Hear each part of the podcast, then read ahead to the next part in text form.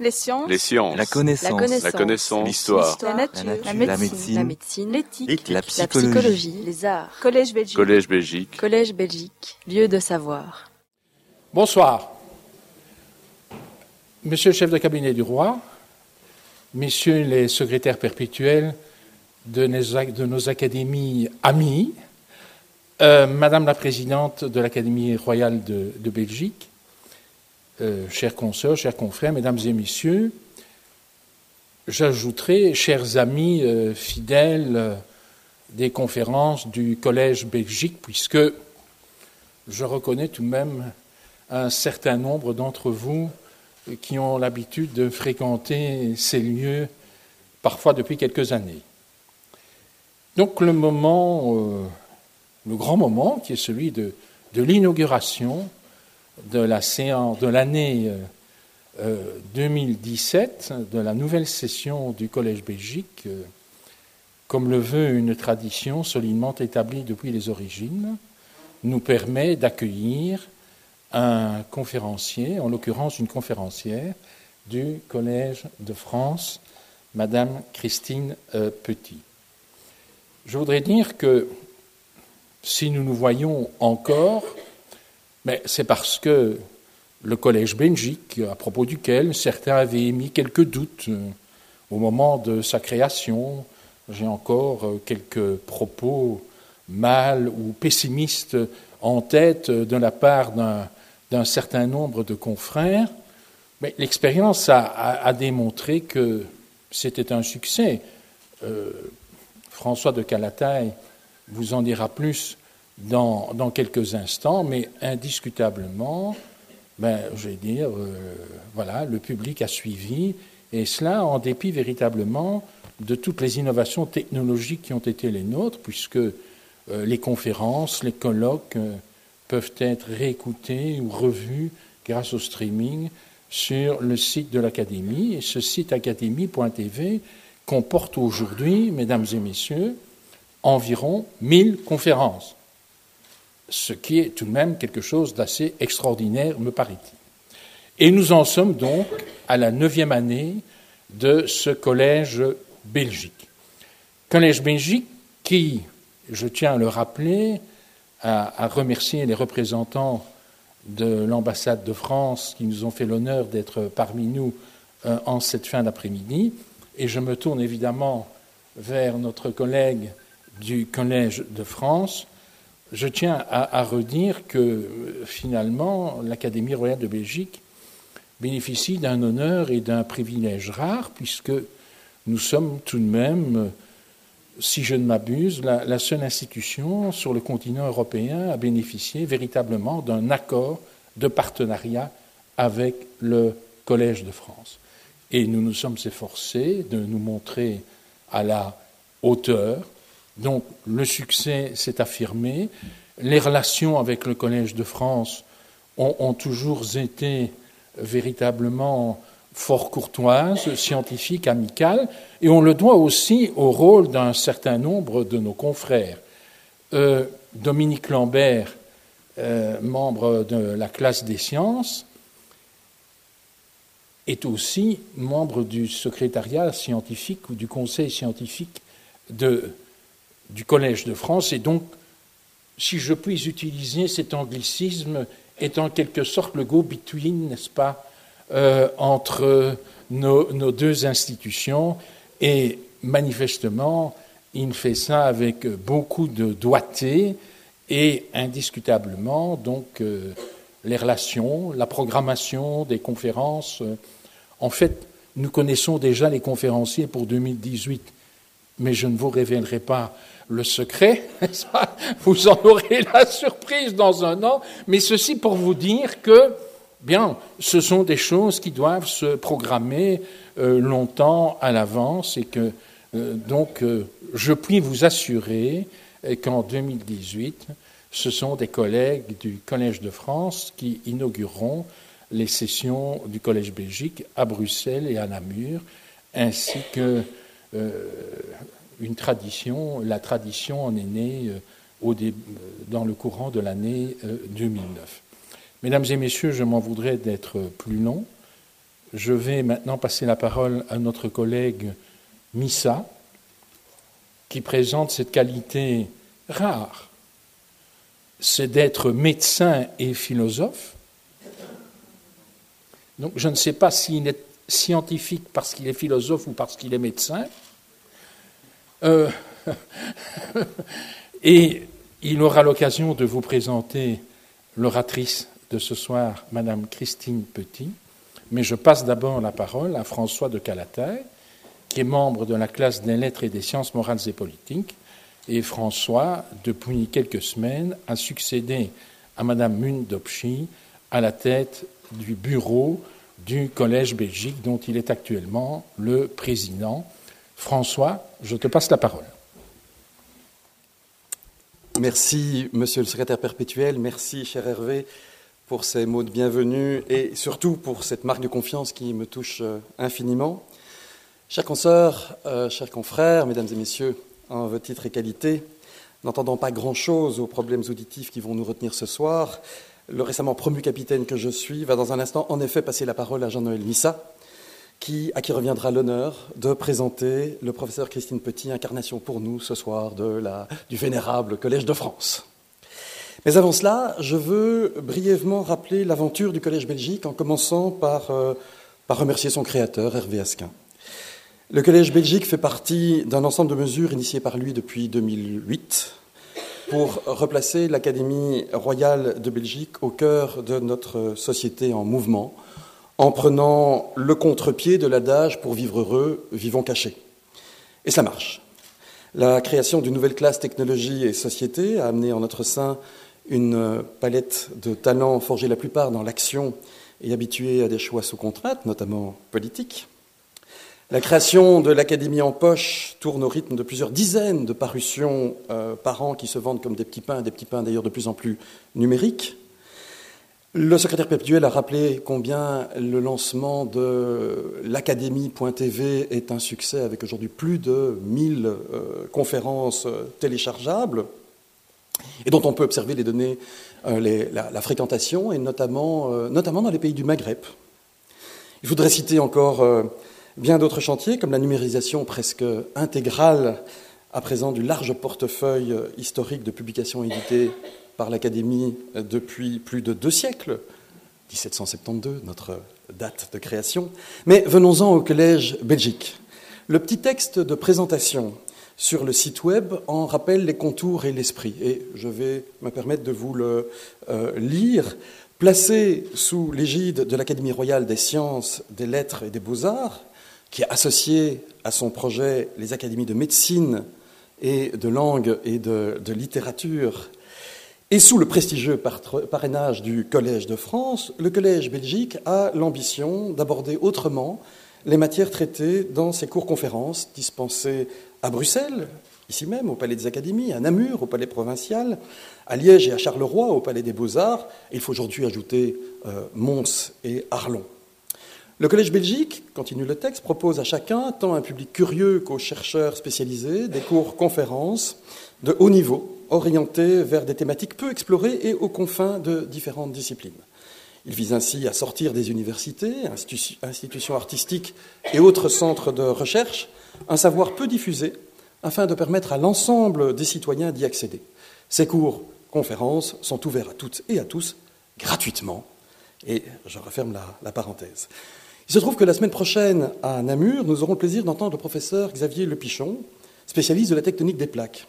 Eh bien, le Collège Belgique, c'est la tectonique des plaques. C'est la volonté délibérée de réfléchir ensemble là où cela bouge, à l'intersection des disciplines, souvent out of the box, euh, très loin donc de l'image sur papier sépia que certains euh, se font des académies en général. Et la neuvième saison, qui s'ouvre ce soir, ne déroge pas à cette ambition.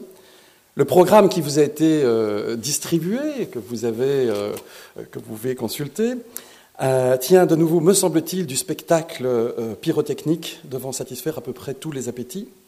Vous trouverez en exergue de ce programme un florilège en forme d'inventaire à l'après-vert, une ode au gai savoir destinée à vous faire envie. Je vous invite à le lire et ne vais pas le reprendre ici.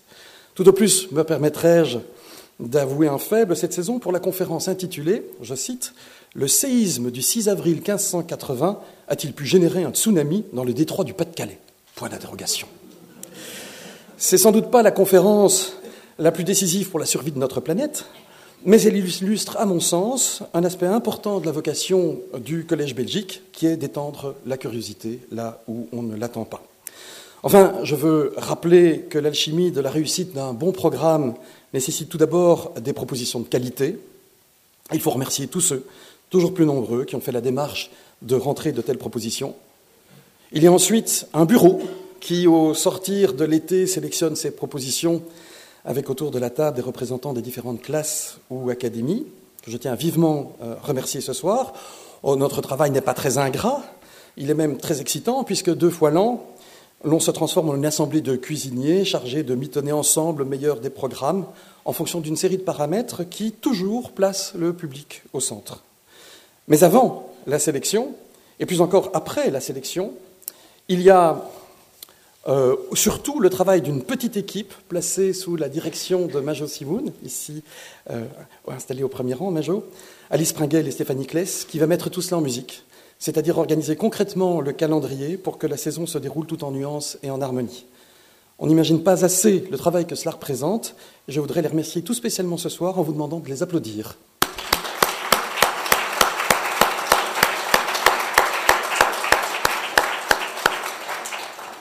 Merci. je passe à présent la parole à mon excellent confrère Jean-Noël Missa pour la présentation du professeur Christine Petit. Merci.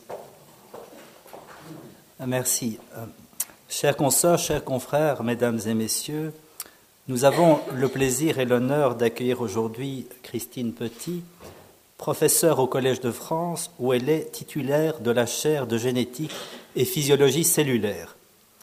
Elle a étudié la médecine à l'université Paris 6 et la biologie à l'université Paris 11. Elle était chercheur puis professeur à l'Institut Pasteur. Christine Petit a toujours été intéressée par la perception sensorielle et la communication entre les individus. Elle a joué un rôle pionnier dans la découverte des jeunes impliqués dans les handicaps sensoriels humains en particulier les atteintes de l'audition. Elle a ouvert le champ des surdités héréditaires à l'analyse génétique et identifié avec son équipe un grand nombre de gènes impliqués. À l'époque où elle a entamé ses recherches sur l'audition, on disposait de connaissances sur le mode de fonctionnement du système auditif, en particulier sur celui de la cochlée, mais d'aucune donnée permettant de comprendre les mécanismes moléculaires de son fonctionnement. La raison en est notamment le très faible nombre de, cellules pour chacun des types cellulaires qu'il comporte. Christine Petit a donc été confrontée à une difficulté méthodologique qu'elle a pu résoudre en optant pour une approche génétique. Au départ, on ignorait la part de l'hérédité, mais on voyait bien que dans certaines familles, la surdité était transmise de génération en génération. Il y avait un certain nombre d'obstacles qui faisaient qu'aucun des gènes responsables de la surdité n'avait pu être isolé jusque-là. C'est principalement dû au fait que les malentendants s'unissent souvent dans les pays développés, s'unissent souvent entre eux dans les pays développés, notamment parce qu'ils suivent des enseignements spécialisés dans les mêmes écoles. Et par conséquent, dans les familles qu'ils forment, plusieurs gènes de surdité peuvent être transmis. Il est donc difficile de tracer cette transmission puisqu'on ne peut pas différencier les atteintes auditives dues aux différents gènes. Étudier les problèmes de surdité dans les pays développés, c'était donc un obstacle. Christine Petit a trouvé une solution pour contourner cet obstacle en étudiant des familles malentendantes vivant dans des isolats géographiques. Ce qu'elle a pu réaliser grâce à des collaborations internationales menées notamment en Tunisie, au Liban et en Jordanie. Les isolats géographiques présentent la caractéristique d'être fondés par un petit nombre de personnes. On pouvait donc faire l'hypothèse qu'un seul gène muté était responsable des atteintes auditives dans la communauté de cet isolat. Avec son équipe, Christine Petit a donc identifié les gènes responsables de la surdité chez l'homme en analysant de très grandes familles atteintes de cette pathologie. Aujourd'hui, notamment grâce à ces travaux, nous connaissons une petite centaine de gènes impliqués dans la surdité isolée. La surdité a ainsi été démembrée en autant de formes différentes. Comprendre pour chacune d'elles comment le gène défectueux affecte l'audition était l'étape suivante. Seuls les modèles animaux de ces surdités, euh, des souris dont le même gène que celui qui est responsable de la surdité chez l'homme est inactivé, pouvaient permettre d'y parvenir. L'organe sensoriel auditif, la cochlée, échappait à toute analyse moléculaire par les méthodes classiques. L'approche génétique que Christine Petit a développée lui a permis d'éclairer plusieurs aspects du développement et du fonctionnement de la cochlée. Aujourd'hui, on peut, grâce à elle, regrouper les diverses formes de surdité en quelques grands ensembles pathogéniques. On est aussi en mesure de diagnostiquer les gènes responsables de la surdité chez un enfant ou un adulte jeune et donc d'informer les familles de l'existence d'un risque pour les enfants à venir. Ces modèles permettent également d'anticiper, dans chaque forme de surdité dont le gène responsable a été identifié, si l'utilisation de prothèses auditives, des prothèses conventionnelles ou les implants cochléaires, sera ou non bénéfique, et donc de mieux choisir la thérapie appropriée. Ces recherches font aussi progresser la connaissance, aujourd'hui encore balbutiante, du mode de traitement des signaux acoustiques au niveau du cortex cérébral. Les résultats obtenus par Christine Petit lui ont valu de très nombreux honneurs. En 2002, elle a été nommée professeure au Collège de France. La même année, elle a été élue membre de l'Académie des sciences en France et a été faite chevalier de l'Ordre de la Légion d'honneur. Plus récemment, elle est devenue membre de l'Académie de médecine américaine et, euh, toujours aux États-Unis, membre de l'Académie des sciences. Elle a obtenu un nombre vraiment très impressionnant de prix, donc il est presque impossible de les citer tous. Je vais mentionner les plus récents et les plus prestigieux. En 2004, le prix L'Oréal UNESCO. Euh, la même année, le prix Recherche et médecine de l'Institut des sciences de la santé. Un an plus tard, en 2005, le prix Neurosciences de l'Institut Bristol-Myers Squibb. En 2006, le prix Louis Jantet de médecine le Grand Prix de l'INSERM de la recherche médicale en 2007. Aux États-Unis, en 2011, elle reçoit le prix Passarov. Un an plus tard, on lui attribue, euh, aux États, on lui attribue le très prestigieux Brain Prize de la Lundbeck Foundation en 2012. Et enfin, l'an dernier, en 2016, elle reçoit euh, le prix Knowles, toujours euh, aux États-Unis. Les recherches réalisées par Christine Petit et son équipe ont contribué à sortir les sourds du monde du silence. Ces travaux permettent d'améliorer euh, la prise en charge des malentendants et de proposer une réhabilitation auditive fondée sur des connaissances euh, scientifiques. Ces travaux ont aussi permis de faire des progrès majeurs dans la compréhension des mécanismes de l'audition, y compris au niveau central, au niveau du cortex auditif. Preuve de son extraordinaire dynamisme, Christine Petit vient d'obtenir la création d'un institut de l'audition. Elle existait déjà un institut de la vision, mais euh, grâce à elle euh, va être créé un institut de l'audition, un institut privé public qui euh, ouvrira très prochainement ses portes rue de Charenton, dans le quartier de la Bastille à Paris. On prévoit, je pense, l'inauguration pour dans le courant de 2018. Madame Petit, nous avons hâte de vous écouter. Mille merci d'avoir accepté l'invitation du Collège Belgique. Fonctionnement et dysfonctionnement du système auditif des jeunes à la thérapie est le titre de votre exposé. Je vous cède immédiatement la parole. Mesdames, Messieurs, bonsoir. C'est avec un très grand plaisir que j'ai accepté l'invitation de l'Académie royale de Belgique et suis particulièrement honorée d'ouvrir cette série de conférences du Collège Belgique. Mes remerciements vont aussi aux trois précédents orateurs, Monsieur Asquin, Monsieur le professeur Asquin, Monsieur de Galataille, j'espère que je n'ai pas écorché votre nom, et euh, le professeur Missa pour leurs chaleureux mots d'introduction.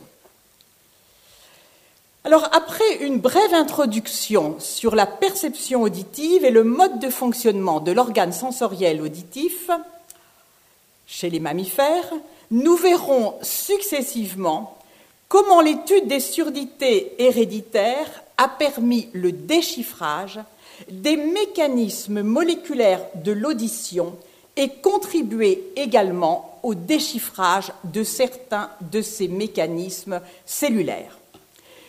Puis nous nous intéresserons au dialogue entre gènes et environnement. Ce que les gènes, dont le déficit est à l'origine d'une hypervulnérabilité au son, nous apprennent des mécanismes de protection du système auditif contre son pire ennemi, le bruit. Enfin, nous découvrirons une face insoupçonnée des déficits héréditaires auditifs. Nous percevons le monde sonore à travers le filtre fréquentiel qu'est notre système auditif, dont la bande passante s'étend de 20 Hz à 20 kHz. Tout objet vibrant à ces fréquences est audible sous réserve que la vibration soit propagée par un milieu élastique, l'air en général, et puisse ainsi parvenir à nos oreilles. Mais le sens de l'audition est bien plus que cela. Il nous permet d'analyser la scène sonore en localisant les sources sonores, en identifiant ces sources. Il nous permet, et en ceci, il va permettre la survie des individus et des espèces comme tout autre sens. Pourtant, il y a bien une singularité de l'audition par rapport à tous les autres sens. Elle tient à l'aptitude à associer une signification aux signaux acoustiques, aptitude qui s'est considérablement développée durant l'évolution du lignage humain jusqu'à la représentation sonore des idées et des concepts par le langage parlé.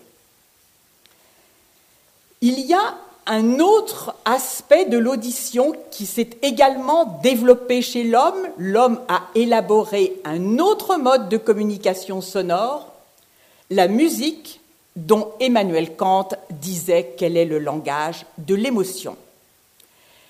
La communication orale occupe une large fraction de nos existences. C'est bien sûr variable d'un individu à l'autre, mais en moyenne, environ 20% de notre temps. Beaucoup d'espèces communiquent par la production des sons, mais peu font l'apprentissage des vocalisations. Les oiseaux chanteurs, tous les oiseaux chantent, mais seuls les oiseaux chanteurs sont capables d'apprendre des vocalisations. Ils appartiennent pour l'essentiel à l'ordre des passereaux. Et puis certains mammifères, la chauve-souris, ce rat kangourou, les éléphants, les dauphins et bien sûr l'homme. Le système auditif de l'homme et plus encore de certains mammifères comme les chauves-souris atteint des performances exceptionnelles. Le seuil de détection de l'énergie acoustique est de l'ordre de grandeur de l'énergie associée au mouvement brownien. La gamme des pressions acoustiques que nous pouvons déceler est très large, elle s'étend sur six ordres de grandeur. Le spectre des fréquences détectées sur trois ordres de grandeur, 8 à 9 octaves. En revanche, notre discrimination de l'intensité est faible, environ 10%, la discrimination spatiale est également faible si on la compare à la vision, puisque nous ne sommes capables de distinguer deux sources sonores que si leur distance excède 2 degrés.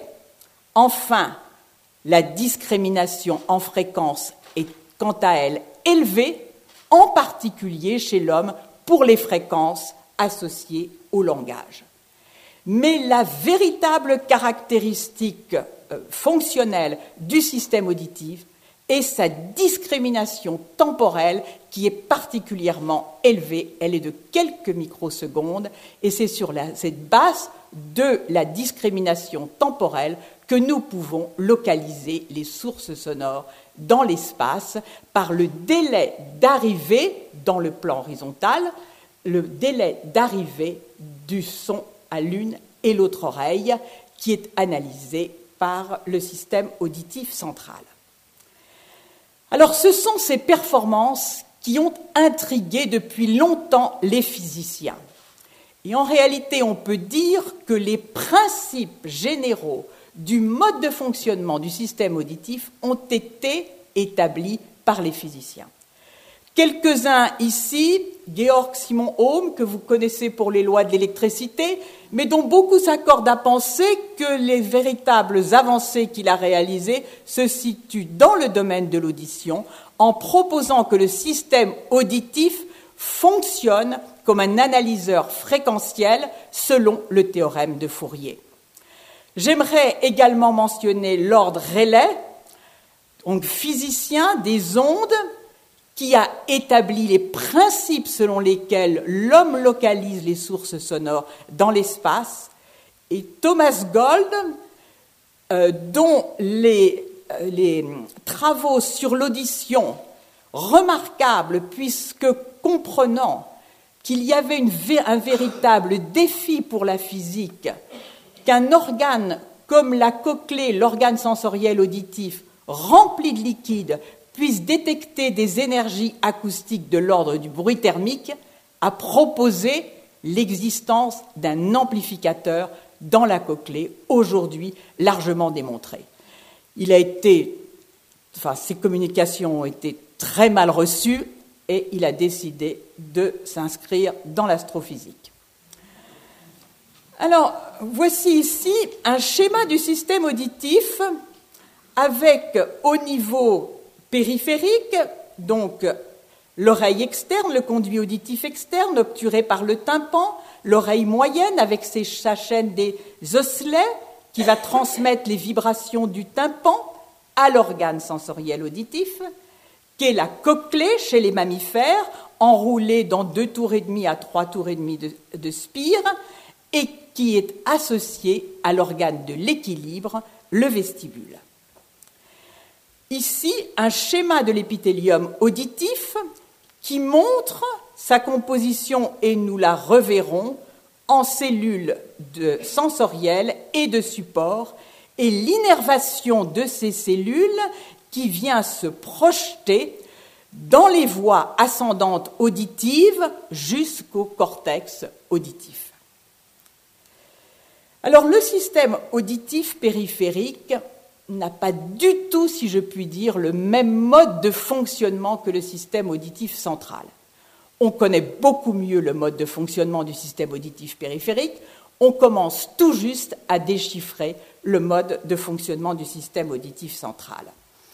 Le système auditif périphérique, en quelque sorte, est un système mécanique très sophistiqué très performant. Il analyse les paramètres sonores, les paramètres physiques du son. Fréquence, phase, intensité, avec une précision extrême. Puis le message monte dans les voies auditives, sous-corticales et corticales, où là ça commence à émerger des représentations complètement différentes. On apparaît apparaissent à ce niveau-là des représentations des caractéristiques statistiques des sons, celles qui sont importantes pour pouvoir reconnaître, par exemple, des sons naturels comme la pluie qui ont un certain nombre de régularités statistiques. Pour autant, tout le long des voies auditives, de la cochlée jusqu'au cortex auditif, l'ensemble des paramètres sont extraits dans un contexte particulier, dans une carte fréquentielle que vous voyez ici au niveau de la cochlée avec les hautes fréquences analysées à la base de la cochlée et les basses fréquences à l'apex. Et même chose, la carte ici schématisée au niveau du cortex auditif primaire.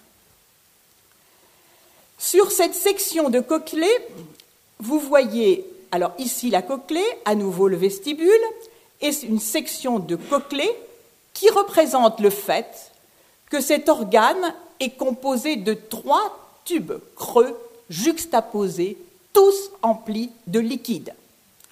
L'organe sensoriel auditif, celui qui comporte donc les cellules sensorielles, est situé dans le tube médian et forme l'organe de Corti. Il repose sur une membrane, la membrane basilaire qui va propager les vagues sonores, et il est pris en sandwich, donc entre cette membrane basilaire et la membrane tectoriale. Ce neuroépithélium abrite deux types de cellules sensorielles, mais qui sont très différentes dans leur mode de fonctionnement. Les cellules ciliées internes, une seule rangée, parfaitement organisée, ce sont les véritables cellules sensorielles. En réponse à une stimulation sonore qui va entraîner le mouvement rythmé par le son de cette structure apicale sur laquelle je reviendrai et que l'on appelle touffe ciliaire, la cellule sensorielle va être dépolarisée et envoyer un message nerveux codé sur les neurones auditifs. Les autres cellules sensorielles sont dites ciliées externes organisées en trois rangées. Elles ne parlent, si je puis dire, pratiquement pas au cerveau. Ce sont des effecteurs mécaniques. Elles portent aussi à leur sommet cette touffe ciliaire. Au total, on peut dire que le traitement du son dans la cochlée est extrêmement complexe, puisque la cochlée est à la fois un transducteur mécano-électrique transformant le signal mécanique sonore en un signal électrique. Elle est également un analyseur fréquentiel, comme je vous le disais tout à l'heure, établissant ce gradient de fréquence. Elle est un amplificateur du son. Elle génère des distorsions acoustiques qui sont telles que lorsque vous écoutez deux sons proches, vous entendez des produits d'intermodulation, c'est-à-dire des sons qui ne sont pas présents dans le message initial, et elle, elle est capable de masquer certains sons. Le transducteur mécano-électrique, il est, cette fonction est associée aux cellules sensorielles, internes comme externes, et on leur donne de temps à autre le nom de microphone cellulaire. C'est une fonction micro. Même chose donc dans la cellule ciliée externe. Quant à toutes les autres fonctions, elles sont attribuables aux cellules ciliées externes, ces cellules qui sont des amplificateurs mécaniques.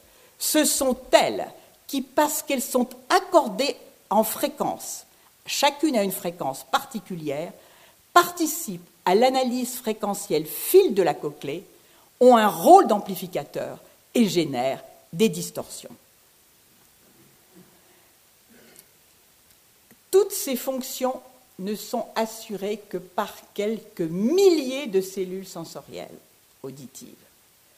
Il faut comparer les quelques 10 000 cellules sensorielles de la cochlée aux 100 millions de cellules photoréceptrices présentes dans la rétine. En conséquence, déchiffrer la transduction visuelle n'a certes à bénéficier de quelques avancées dues à la génétique, mais les principes du fonctionnement visuel, de la transduction visuelle et les composants ont pratiquement tous été identifiés par voie biochimique. Rien de tel ici, comme il vous l'a été dit, avec 10 000 cellules sensorielles qui se partagent en deux types cellulaires distincts, impossible d'accéder aux composants spécifiques ou en tout cas qui jouent un rôle majeur dans ces cellules. C'est ainsi que nous nous sommes engagés dans la recherche des gènes de surdité, comme il vous l'a été dit, parce que compte tenu de l'impasse dans laquelle était le déchiffrage des bases moléculaires du fonctionnement du système auditif et en particulier celui de la cochlée, on pouvait en revanche penser que l'approche génétique dont l'efficacité est totalement indépendante du nombre de molécules, du nombre de cellules impliquées dans une fonction donnée. N'y aurait-il, je caricature, qu'une molécule et qu'une cellule impliquées dans une fonction donnée dont on peut suivre le déficit de génération en génération, on peut accéder au gène impliqué et du gène à la protéine.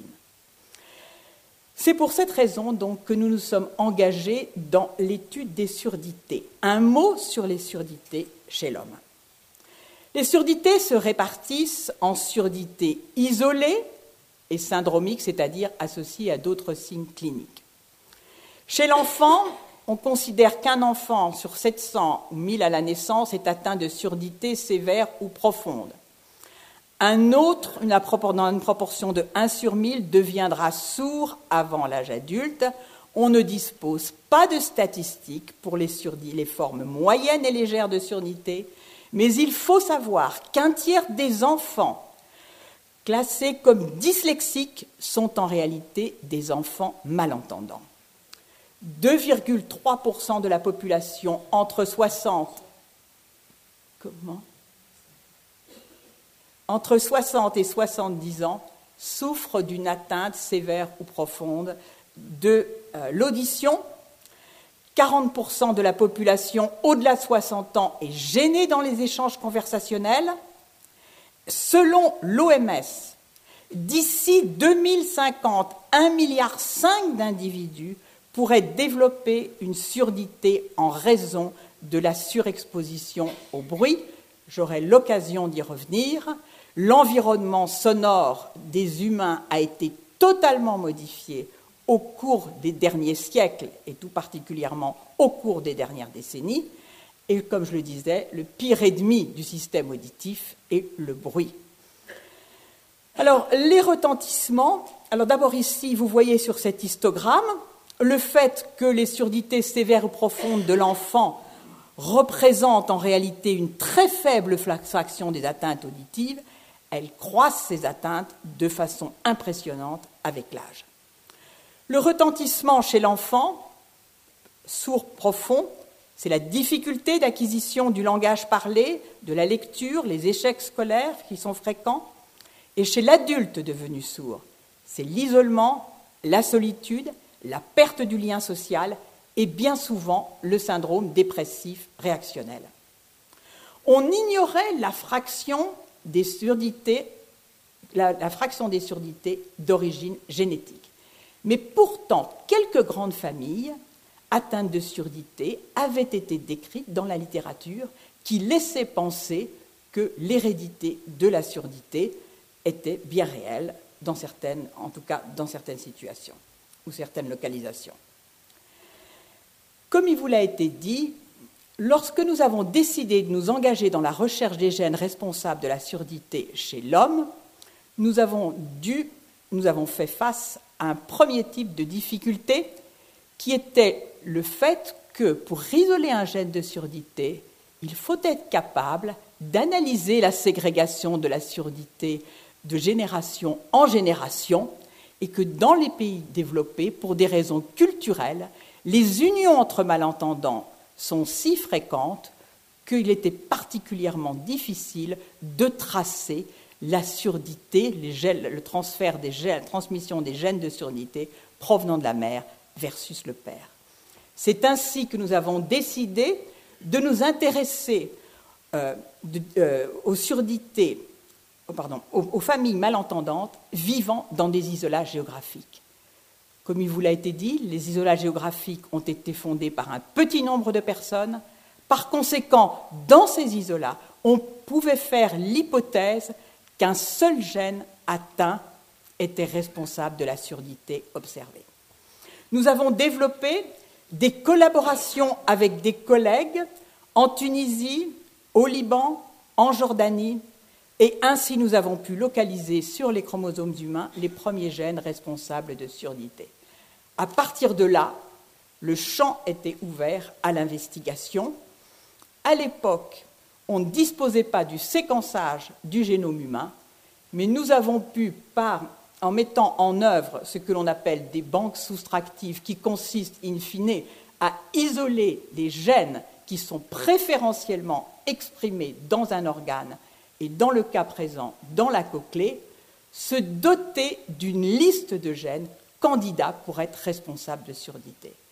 En comparant la carte génétique des différents emplacements des gènes responsables de surdité obtenus par l'analyse des familles et la carte des gènes candidats, candidats parce qu'exprimés seulement ou préférentiellement dans la cochlée, nous avons pu rapidement isoler un certain nombre de gènes, une dizaine, puis ensuite de ça, un, un nombre à peu près équivalent. Aujourd'hui, une centaine de gènes responsables de surdité sont connus. Ce que l'on peut dire, c'est le fait qu'il reste un grand nombre de gènes à identifier, mais ces gènes ne sont responsables dans les populations occidentales, et on peut même dire dans les populations du pourtour méditerranéen, que de formes extrêmement rares. Mais la technologie a tellement avancé en matière d'analyse des génomes que prochainement, ces gènes seront pour la plupart tous identifiés. Quelle est l'activité de ces gènes? Quel est le rôle des protéines codées par ces gènes? Nous savions d'emblée, en développant une approche génétique chez l'homme, qu'il était tout à fait impossible de comprendre le, le, rôle des protéines codées par ces gènes chez l'homme. Pourquoi? Contrairement à la rétine, il n'y a pas de possibilité d'examiner très directement la cochlée, puisqu'elle est enfouie dans un os, dans le rocher. Premier point. Deuxième point, la physiologie explorée en routine, en clinique. Je n'ose à peine vous dire ce que ça signifie. La seule chose qui est explorée, c'est le seuil auditif. Si vous comparez la situation avec la vision, c'est à peu près comme si un patient euh, reçu par un, ophtalmologiste, on lui disait simplement Voyez-vous la lumière? Et puis on augmentait l'intensité lumineuse jusqu'à ce qu'il soit capable de la détecter. L'examen auditif standard, l'audiogramme ne détecte que le seuil. Or, on le sait maintenant, derrière un seuil auditif normal peuvent se cacher quantité d'atteintes non décelées. Nous avions ces gènes, à partir de ces gènes, il nous fallait donc développer des modèles animaux. Et je dirais que, aux chances, les souris dont le même gène que celui qui est responsable de surdité chez l'homme a été inactivé chez la souris, toutes expriment une atteinte auditive. C'est ainsi que la plupart des gènes responsables de surdité ont aujourd'hui été inactivés, pardon, responsables de surdité chez l'homme ont été inactivés chez la souris.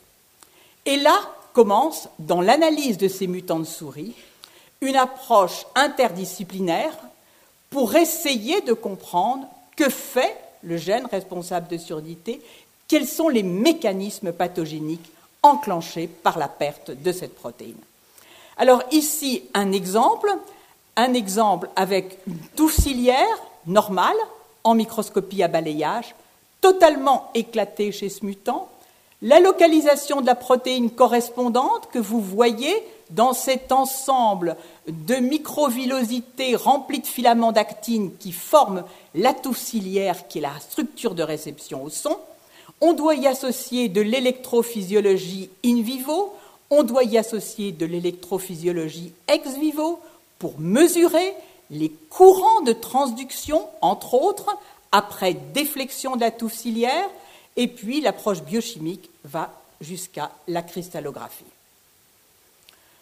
Aujourd'hui, on peut classer les atteintes auditives en quelques grands groupes représentés ici. La majorité des surdités auditives précoces atteignent cette fameuse touffe ciliaire responsable de la transduction auditive.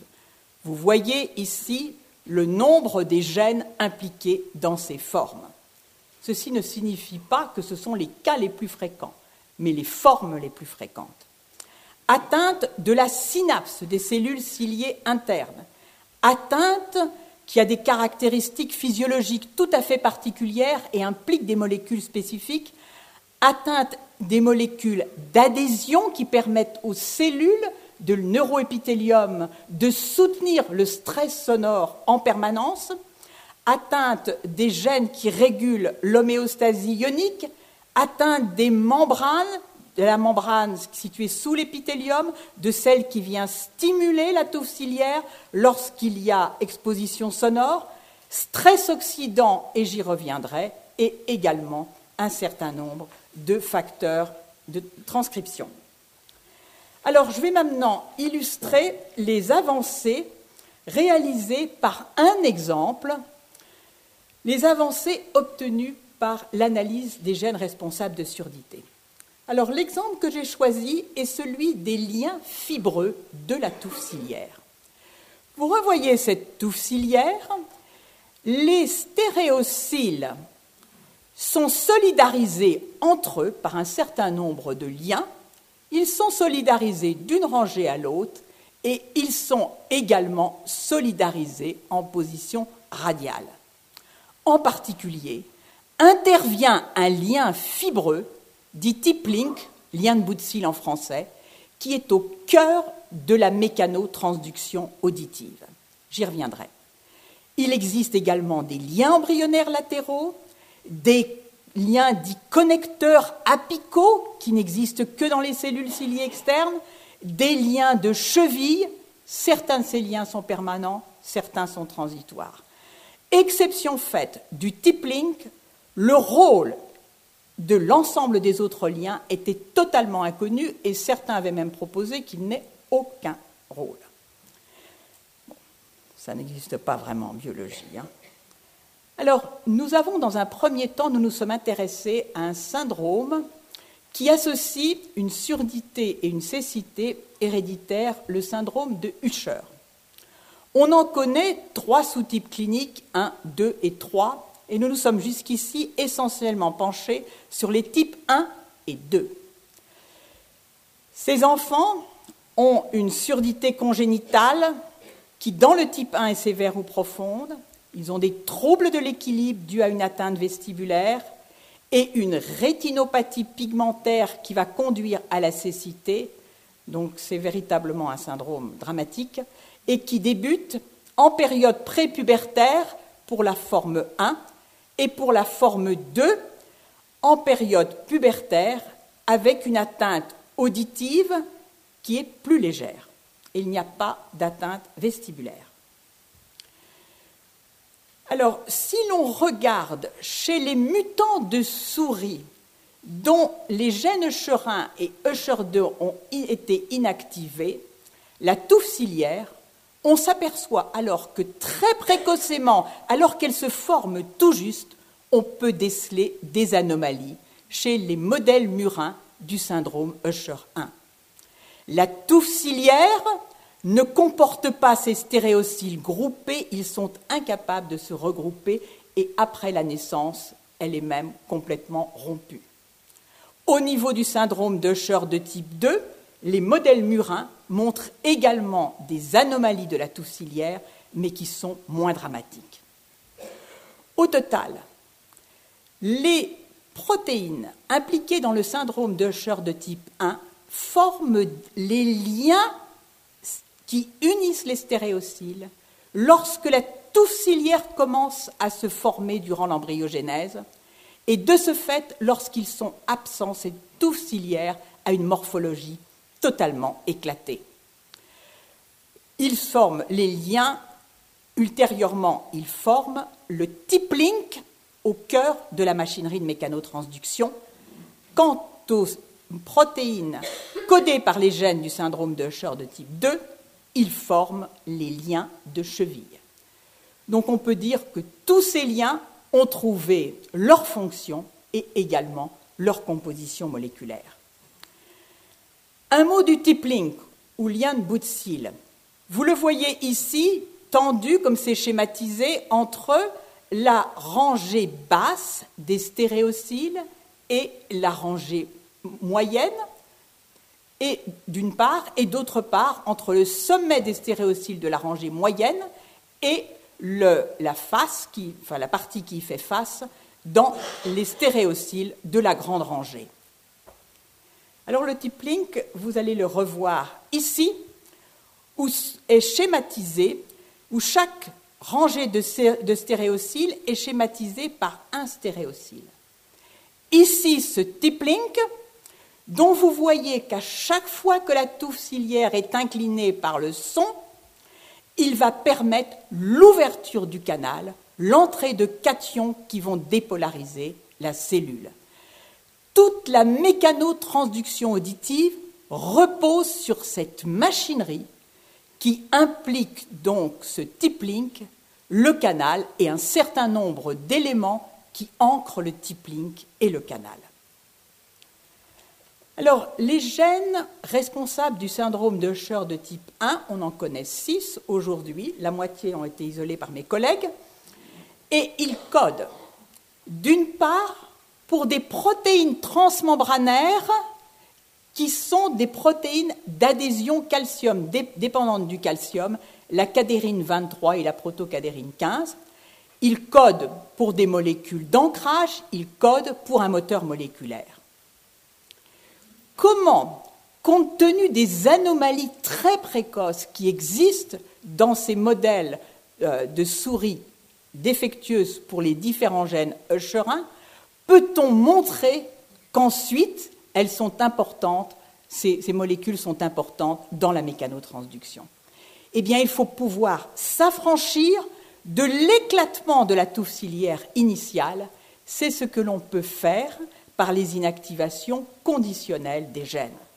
Et nous avons dérivé des promoteurs de sorte que le gène qui nous intéresse n'est inactivé que secondairement, alors que la touffe ciliaire a une morphologie totalement normale. Et alors, on peut conclure, oui, que telle molécule, sens par exemple, également défectueuse, pardon, défectueuse dans une forme de syndrome de Usher, est essentielle pour maintenir le type link.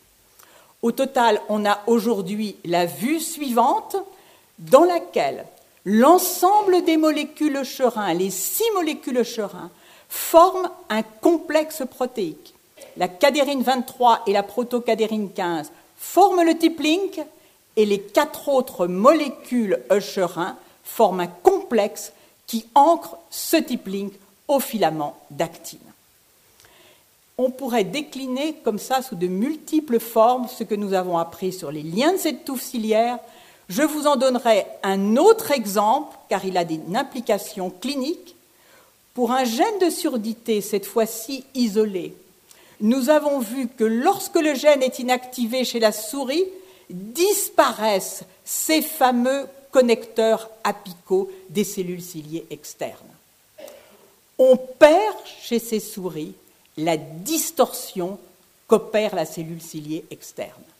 Or, ces distorsions servent en clinique pour affirmer que les cellules ciliées externes sont défectueuses et on a même tendance à, faire l'hypothèse qu'elles sont défectueuses jusqu'au point de ne pouvoir amplifier le signal sonore. Or, dans ce modèle précis de surdité, nous avons vu que en l'absence de ces connecteurs apicaux, nous perdions les produits de distorsion, mais le seuil auditif ne variait pas, ce qui indiquait au moins transitoirement que l'amplification était maintenue. Par conséquent, il faut être prudent dans la vision simpliste qui existe jusqu'ici et qui tend à interpréter la disparition des produits de distorsion acoustique comme la signature de la faillite ou de la défaillance complète de la cellule ciliée externe. Ceci résume l'ensemble des données qui ont été acquises au niveau moléculaire pour ces différents liens, d'autres liens dont je n'ai pas le temps de parler ici. Alors, quel est l'intérêt clinique de cette connaissance? Le diagnostic moléculaire, évidemment, pour affirmer le caractère héréditaire d'une surdité. Le diagnostic moléculaire est aujourd'hui des surdités largement développées dans les pays, y compris dans les pays en voie de développement. Euh, l'intérêt est également, à travers l'identification du mécanisme pathogénique, d'être capable de prédire si telle forme de surdité va bénéficier de l'usage, le, euh, le, patient va bénéficier de l'usage de prothèses auditives standards ou de l'implant cochléaire. Il est également, et nous le verrons, l'aptitude à préparer, en utilisant ces modèles animaux, les thérapies du futur, qui ne sont même pas les thérapies du futur, puisqu'aujourd'hui il existe des essais cliniques, thérapies géniques en particulier, dans les cas que j'ai mentionnés, puisqu'on a affaire à des protéines de structure qu'il faut remplacer, et nous avons obtenu des résultats très encourageants, en particulier dans la perte, la réversion des anomalies liées aux atteintes du vestibule, c'est-à-dire que par thérapie génique, une souris qui dandinait continuellement devient une souris qui déambule normalement et capable de nager. Alors, le temps passant, je vais peut-être ne pas illustrer davantage, mais je suis tout à fait disposée à en discuter avec mes collègues, ce que euh, l'étude de certaines surdités apporte très directement au niveau clinique. Donc nous allons voir maintenant le problème, enfin le dialogue entre gènes et environnement. J'ai évoqué tout à l'heure les données de l'OMS, ou plutôt les prédictions, qui prévoient que 15%, qui dit que 15% de la population est surexposée au bruit, et donc prévoit un accroissement considérable des pertes auditives liées au bruit dans les années à venir. Le changement majeur qui s'est opéré est le fait que jusqu'à présent, l'hyperexposition au bruit avait lieu dans des lieux de travail. Et les lois du travail ont protégé les, travailleurs de ces surexpositions au bruit. Mais aujourd'hui, chacun de nous, et c'est particulièrement vrai dans les pays en voie de développement, est continuellement exposé à des niveaux sonores élevés, y compris dans les loisirs. Nous nous sommes intéressés à une forme de surdité pour laquelle nous avions isolé le gène qui code pour une protéine que nous avons appelée peshvakine. Ceci signifie écho en persan et c'est une collègue euh, qui a euh, collectionné euh, à travers l'Iran un grand nombre, dans les montagnes iraniennes, un grand nombre de familles atteintes de surdité. Nous isolons ce gène et nous décrivons donc le phénotype, c'est-à-dire les caractéristiques audiométriques de ces patients. Puis petit à petit, d'autres trouvent d'autres mutations dans ce gène et nous sommes un peu surpris de constater que euh, les caractéristiques cliniques semblent un peu différentes d'une d'une famille à l'autre. Jusque-là, rien de très surprenant tant que des mutations différentes sont impliquées. Jusqu'au moment où on s'aperçoit qu'avec une même mutation, tantôt les patients sont sourds profonds, tantôt ils ont une surdité modérée. Donc nous nous sommes posé la question de l'origine de la variabilité de ces atteintes auditives. Nous avons, comme toujours, inactivé le gène correspondant chez la souris et observé que le seuil auditif chez les souris contrôle est assez homogène et au contraire très dispersé chez les modèles de la surdité humaine ici en rouge. Même chose pour le seuil des produits de distorsion. Alors, nous nous sommes demandé quelle pouvait être l'origine de cette dispersion. On peut toujours faire l'hypothèse que euh, ceci est dû au fait que les autres gènes sont différents d'une souris à l'autre.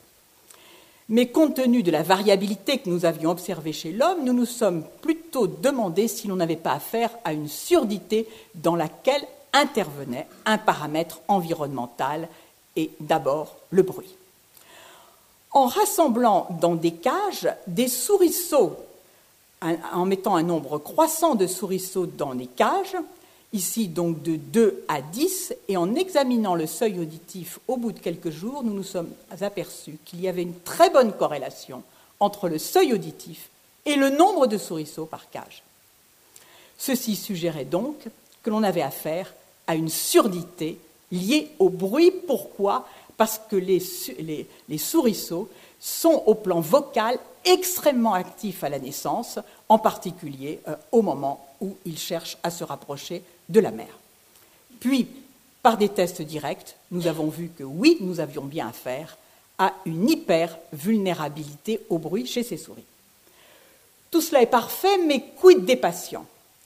Et là commence une sorte d'acrobatie, puisque les familles sur lesquelles nous avons identifié ces gènes sont en Iran.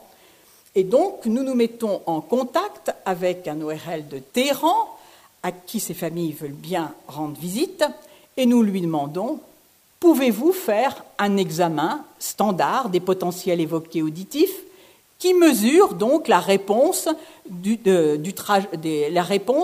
neurones auditifs et des quelques relais qui suivent? Et nous lui demandons, plutôt que de procéder de façon standard, c'est-à-dire d'envoyer 1000 clics dont on va moyenner les réponses, pourriez-vous envoyer seulement 250 clics, puis 250, puis 250, et voir ce qui se passe? Autant vous dire que euh, l'ORL euh, pensait que nous étions vraiment sur une autre planète. Jusqu'au moment où il a observé la chose suivante. Après 250 clics, c'est-à-dire un quart de ce qui se fait normalement dans une stimulation pour enregistrer des potentiels évoqués auditifs, la réponse était normale.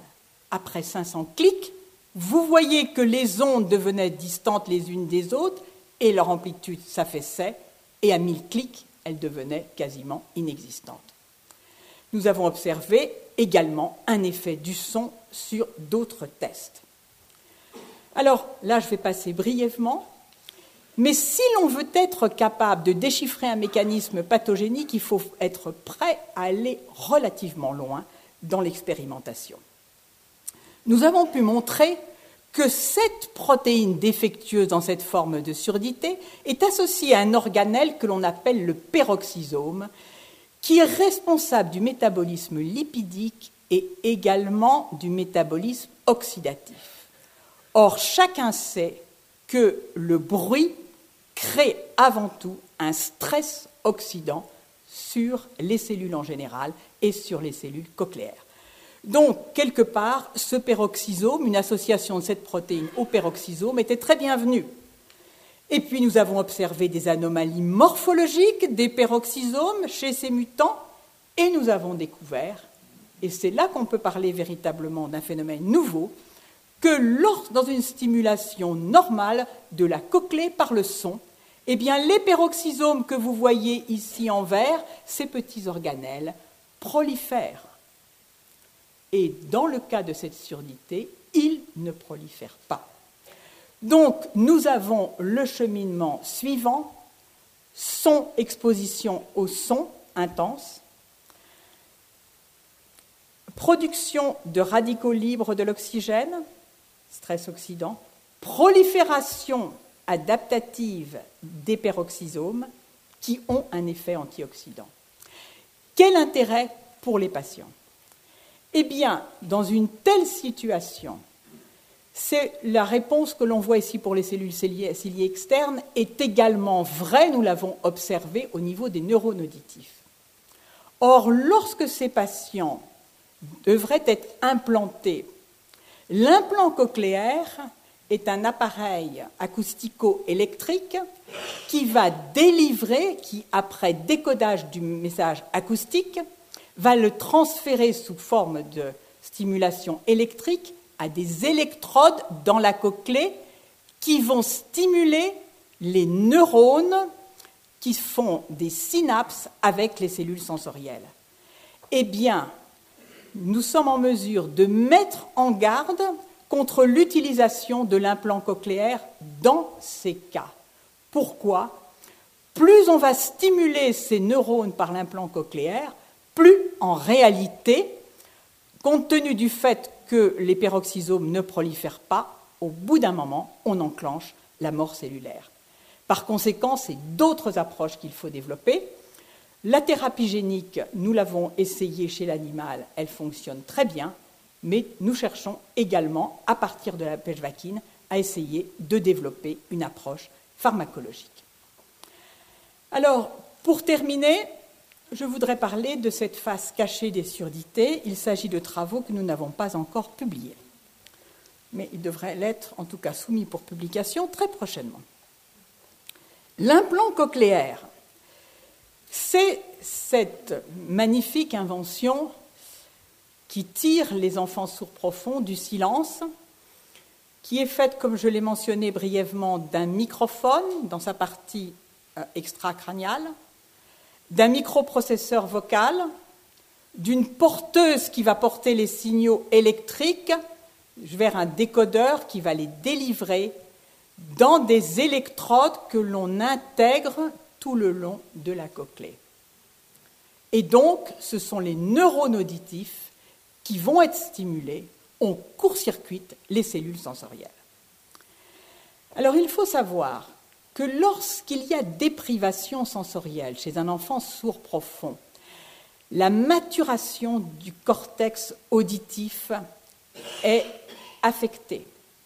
L'idée est que lorsque vous rétablissez des signaux de nature électrique en périphérie, eh bien, quelque part, vous réactivez ce cortex auditif de sorte qu'il va pouvoir apprendre à interpréter les différents sons. C'est très bien. Ceci suppose qu'il n'y ait pas d'atteinte intrinsèque du cortex auditif dans toutes ces surdités périphériques qui sont parfaitement expliquées par les atteintes que l'on déchiffre au niveau périphérique et dont j'ai mentionné quelques aspects. Nous avons voulu examiner la possibilité d'atteinte intrinsèque du cortex auditif dans certaines surdités périphériques. Nous nous sommes placés dans une situation relativement favorable.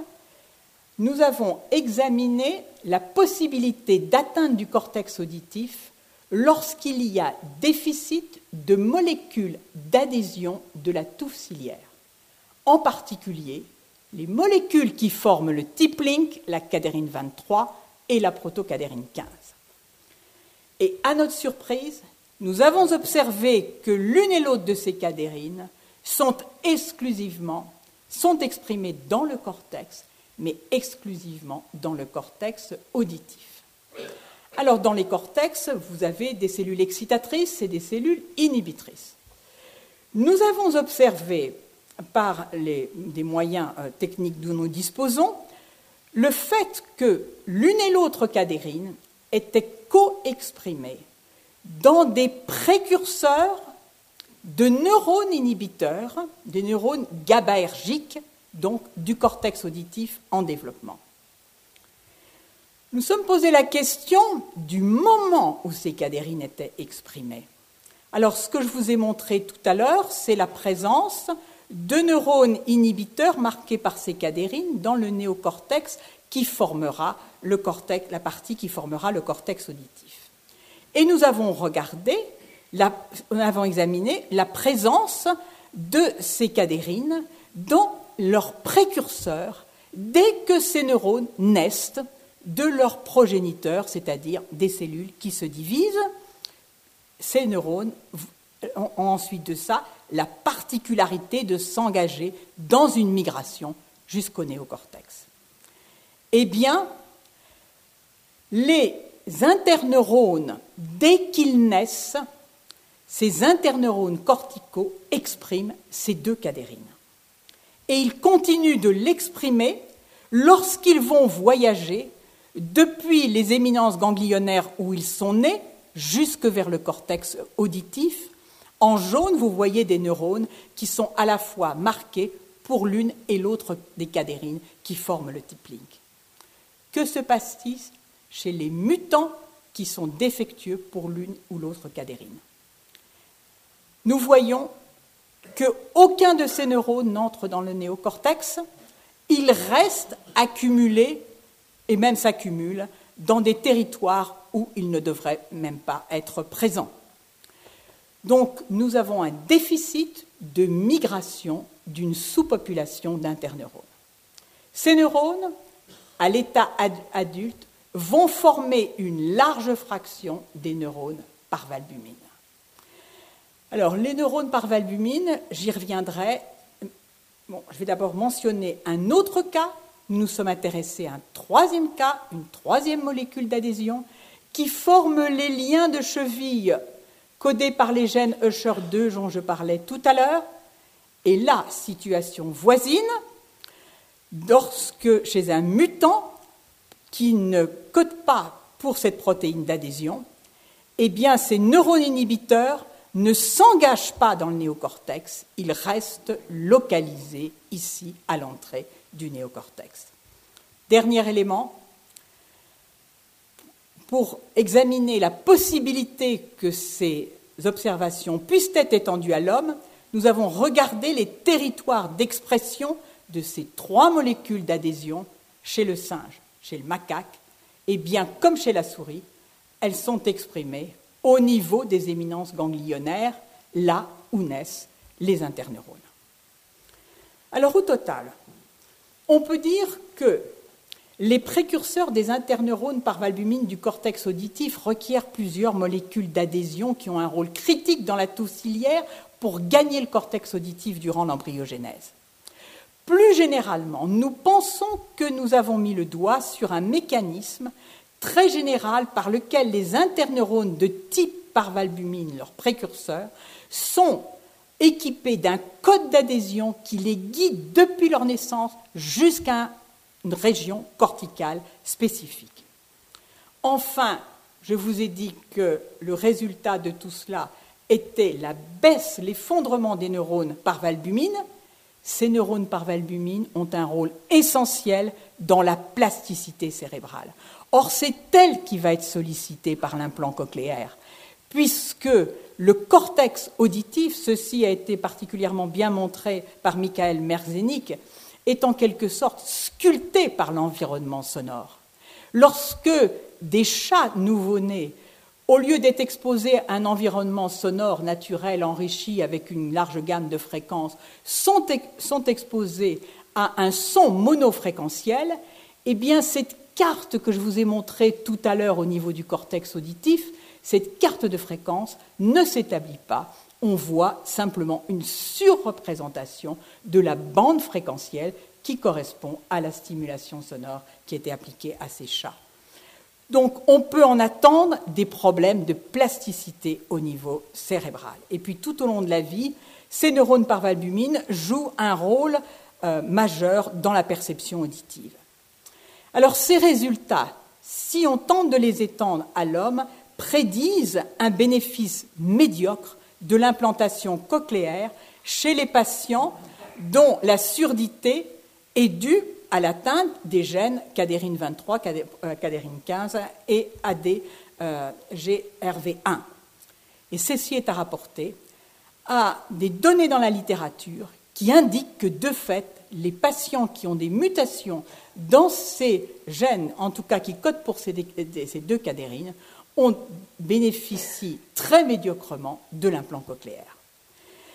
Alors, une fois identifiés les modèles, dans les modèles murins des diverses formes de surdité, jusqu'ici classées et expliquées totalement par les, atteintes périphériques, celles qui, celles qui comportent de plus une atteinte centrale, une atteinte intrinsèque centrale, ces résultats devraient conduire à des explorations cérébrales systématiques des patients malentendants porteurs de mutations dans ces divers gènes pour démasquer leurs atteintes centrales.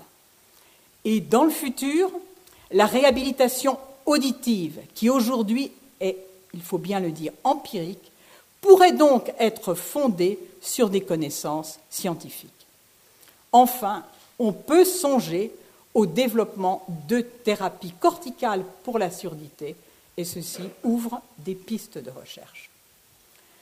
Alors maintenant, j'aimerais présenter ici mon équipe à l'Institut Pasteur. J'ai le bonheur de travailler avec euh, des collègues qui sont à la fois très impliqués, très agréables, qui, engagés dans une véritable dynamique de groupe, Et j'aimerais tout particulièrement souligner la contribution de Sédiré Delmagani dans la surdité liée au bruit que j'ai présenté tout à l'heure, puisque sa démarche est étendue du contact avec les familles à la recherche du gène, à la compréhension et maintenant à la thérapie.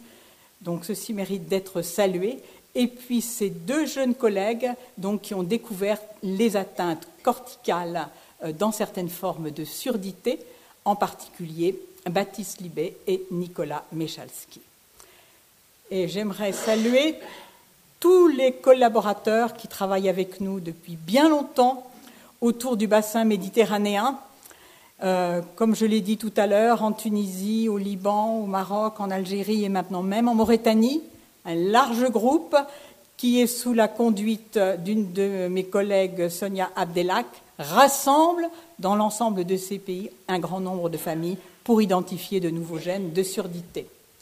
Et j'aimerais également remercier tout particulièrement le professeur Paul Avant, qui est à la fois un physicien et un médecin ORL avec lequel j'ai le plaisir de travailler depuis bien longtemps.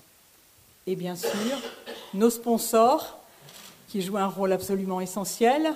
Il était mentionné tout à l'heure la Fondation Bettencourt-Schuller et la Fondation Agir pour l'audition, qui viennent de euh, nous proposer donc de, de, créer un institut de l'audition qui est en fait euh, maintenant largement sur les rails. Merci de votre attention. Les sciences. Les sciences. La connaissance. La connaissance. L'histoire. La nature. La, nature. la médecine. La médecine. L'éthique. La, psychologie. Les arts. Collège Belgique. Collège Belgique. Collège Belgique. Lieu de savoir.